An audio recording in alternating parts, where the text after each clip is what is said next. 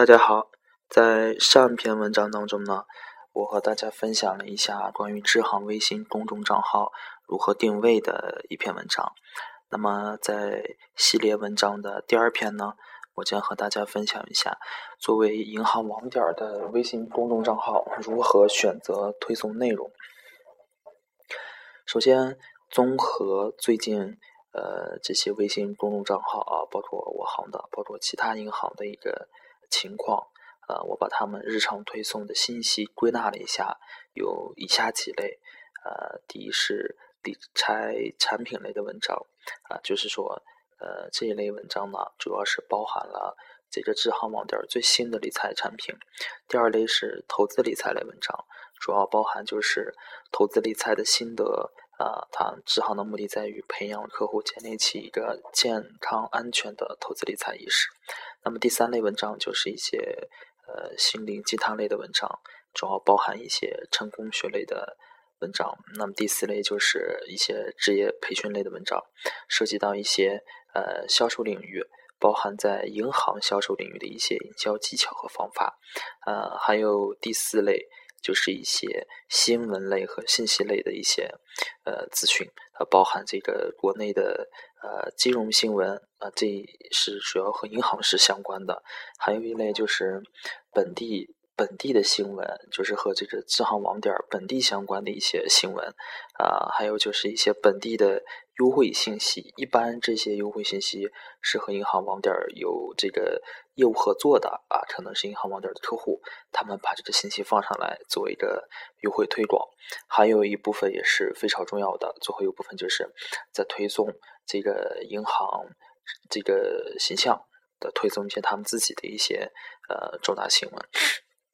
那么根据的我的这个分析，嗯，公众账号呃推送的内容。该如何做选择呢？其实这个内容的选择主要是和这个账号的定位有关系。那么我将和第一篇的分析来做一个更细致的说明。呃，首先，微信作为这个电子银行平台呢，呃，要满足客户最基本的查询和咨询功能。那么，微信公众平台有这个关键字的回复功能，那么我们可以利用这个呃功能做一个简单的金融产品的介绍，呃，做一个简单的金融服务的咨询。那么，尤其是针对这个首次关注的客户，因为微信公众平台有关功能叫做首次回复。呃，首次关注回复，那么利用这个功能呢，我们先对公众账号做一个简单介绍，就是说我这个公众平台是做啥的，然后给客户推广，让客户对这个公众账号有一个大致的整体的认识。那么，就是如果作为电子银行平台的话，我们做这个关键字回复来推送信息的话，如何做选择？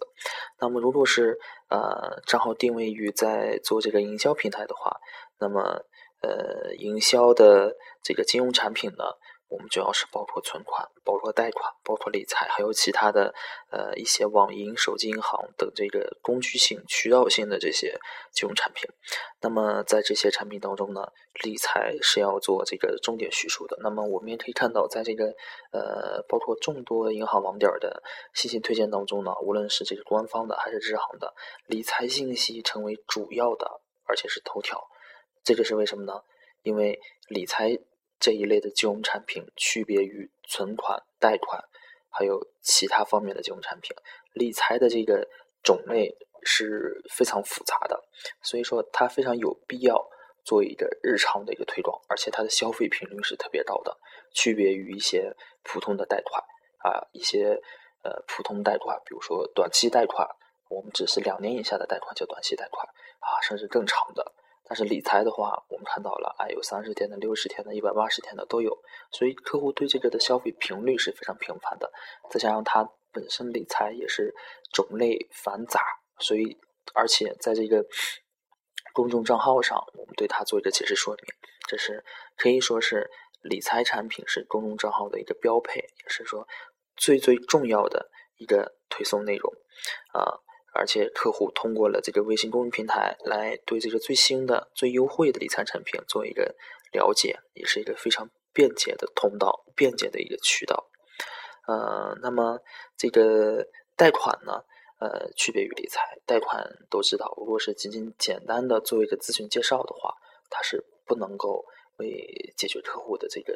呃本身自己的问题的。需要更深一步的啊，通过这个信贷也好，或者是其他方面的资料，来根据客户自己的这个实际条件来做的评判。而且理财呢，就是非常简单，只要我通过这个微信公众账号做了解以后，那么我根据我自己的条件，就马上能做出一个购买的选择。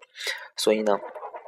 综上来看的话，理财产品呢，是如果你定位于作为一个营销平台的话，理财产品应该是这个。平台推送内容的呃主力，那么呃在我们实际的支行的业务过程当中呢，呃在微信没有出现以前呢，嗯在支行嗯宣传营销呃理财产品有其他的途径，包括这个短信推送啊电话营销。行内的电子屏、行内的展板、行内的传单，也包括大堂经理面对面、理财经理面对面的一个咨询介绍。那么，呃，如果作为营销平台的话，那么在理财的这一块推送上，微信呃是起到一个补补充的作用啊，因为它毕竟是一种呃比较新鲜的一种工具，暂时它是起到一个补充的作用。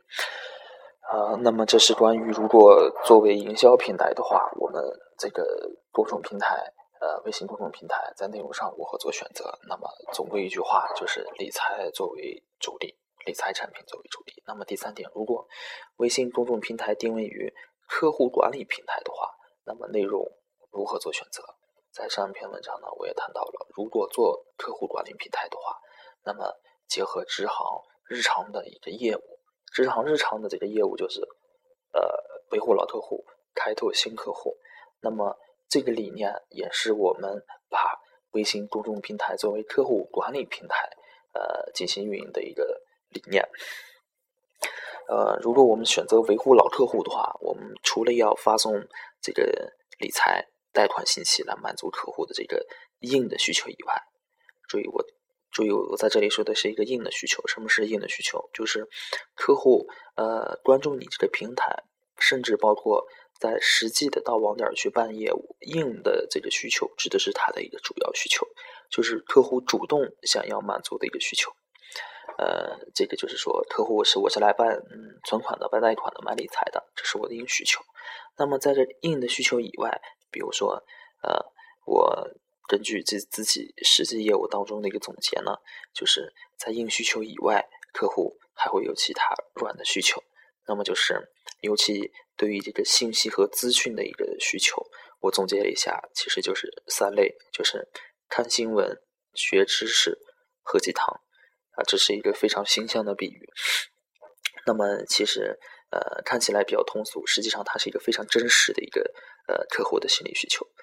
啊，其实，在我们日常的一个工作当中，如果你做做大堂经理的话，就会明白，在这个客户来办业务的时候，你仅仅和他。呃，谈这个业务的话，是在满足他的硬需求。但是，如果你所有的时间精力都在这块上的话，呃，不一定能把业务能办得很好，也要满足客户的软需求。尤其是在这个客户等待的呃间隙，在这个客户办完的一个呃间隙，你都要通过和他聊一些比较软的一些话题，来啊拉近和客户的关系。然后这个业务这个流程看起来更加的完美啊。那么刚才的内容就是我刚才说的那三类啊，看新闻学知识和鸡汤啊。实际来说，呃，根据这个你所面对的客户群体的种类不一样啊，再通俗说就是和这个年龄偏大的意思就是和大爷聊聊时事，和这个大姐呃教理财，给这个大娘宽宽心。嗯，这个具体来说怎么讲呢？就是说，当客户来行里办业务的时候，啊，能除了办业务以外，满足他们的硬需求、御用需求以外，还能够长见识，还能唠嗑，哎，还能感觉自己心里头比较宽一些，由此呢，就产生了一个呃信任和依赖啊。客户有这个需求的话，哎，他喜欢往行里跑；客户没有这个硬需求了，他也就对咱们这个行有了一个非常。好的印象，咱们就把它拿住了。然后只要让他对咱们有了信任啊，后一步的，呃，咱们这个把这个需求、客户需求，把它能够完全释放的可能性就进一步加大了。那么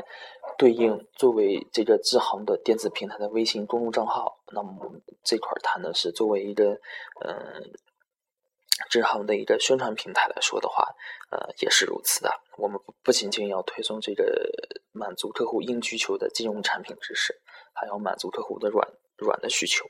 啊，我们要推送一些啊客户也比较关心的新闻啊，推送一些客户比较关心的一些知识，包括我在一开始讲到的，有的支行就是日常在推一些啊。呃，如何做营销啊？如何做一个什么什么样的啊？这些跟银行业务关系不是很大的一知识，这也是一种啊非常有见地的一种考虑。啊，而且呢，呃，通过这些让客户就是说我关注你的微信公众账号，我能看到很多呃这个银行业务以外的东西，为他自己呃关注这个账号又增加了一些理由。呃，多一些他能关注你账号的机会。也就为支行创造了销售的机会，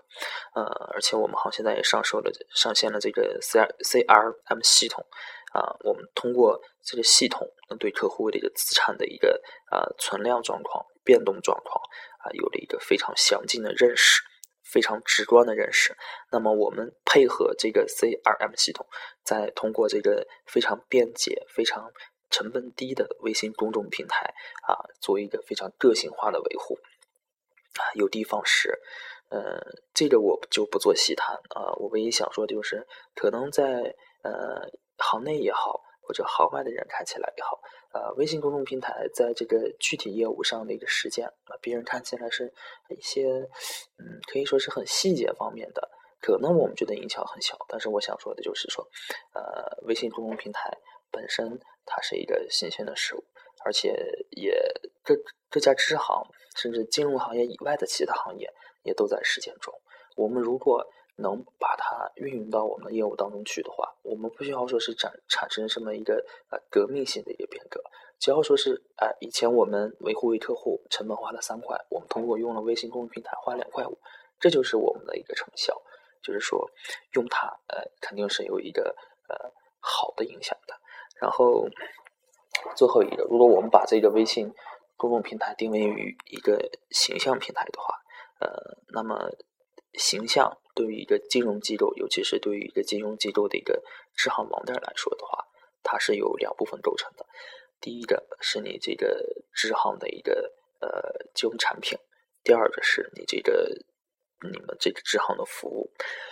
那么在上篇文章我也谈到了，支行在金融产品上的这个呃能够。改动的力量是非常小的，都是标准化的产品。那么，如果支行想建立自己一个服务的形象，或者提升自己服务的形象，只能在这个产品的服务上我们来下功夫。呃，嗯，因此呢，我们在如果把这个微信公众账号定位于作为一个呃形象推广平台的话，我们重点要在这个支行服务的这个。呃，上面下文章重点展示我们支行的一个精气神儿啊，重点呢啊就是推出突出我们这个服务的哎高效，我们很热情，我们很贴心，我们很专业啊。那么以什么样的形式展现呢？哎，有一些呃小故事，一些新闻，比如说哎支行的一些好人好事，支行的某哪个岗位的这个客户又获得了什么嘉奖，哎支行又和社区。啊，做了什么样的努力啊？包括这个金融知识的普及，包括这个义义务劳动，包括其他任何方面的，我们都可以呃推送给客户，让客户就是能感觉到啊，你这个业务做业务，就是说银行的业务很专业、很高效，银行业务以外的东西啊，感感觉到你非常的这个呃实实在在，非常的接地气，能亲身感受到你和他们是呃在一起的啊。这个可能说的有点远，然后，呃，这就是呃银行的网点作为微信公众平台的话，呃，依据自己定位的不同，在内容上。啊，有所选择。那么在实际的运营当中呢，没有说是说啊，我们一定要把这个微信公众平台啊框死，就是说我一定是一个啊营销平台，或者说是一定是一个形象展示平台。那么根据你支行的呃这个业务阶段不同，或者是一个一段时期内的业务倾向不同，或者是一段时期内你的这个业务需求不同，我们可以做一个这个啊有效的结合啊。我们可以就是根据实际情况啊，把它们有效的结合起来。那关键就是啊，我们要呃可以推送内容，但是一定要有一个明确的定位，这样的话才能不至于让你这个账号的内容啊看起来非常的散，感觉没有章法。这样的话才能让我们这个从开始建立到运营，包括期间的努力啊，感觉能被有效的整合，让期间我们呃在微信公众账号上时间精力的投入所能产生的这个效能最大化。啊，好，这就是今天关于这个银行网点微信公众账号的内容，呃，如何做选择的一的一个文章。然后这篇文章是系列文章的第二篇，第一篇是定位，第二篇是这个如何做内容，啊，内容上如何做选择。那么下一篇呢，我将做一个如何运营支行微信公众账号。啊，感谢您的聆听，再见。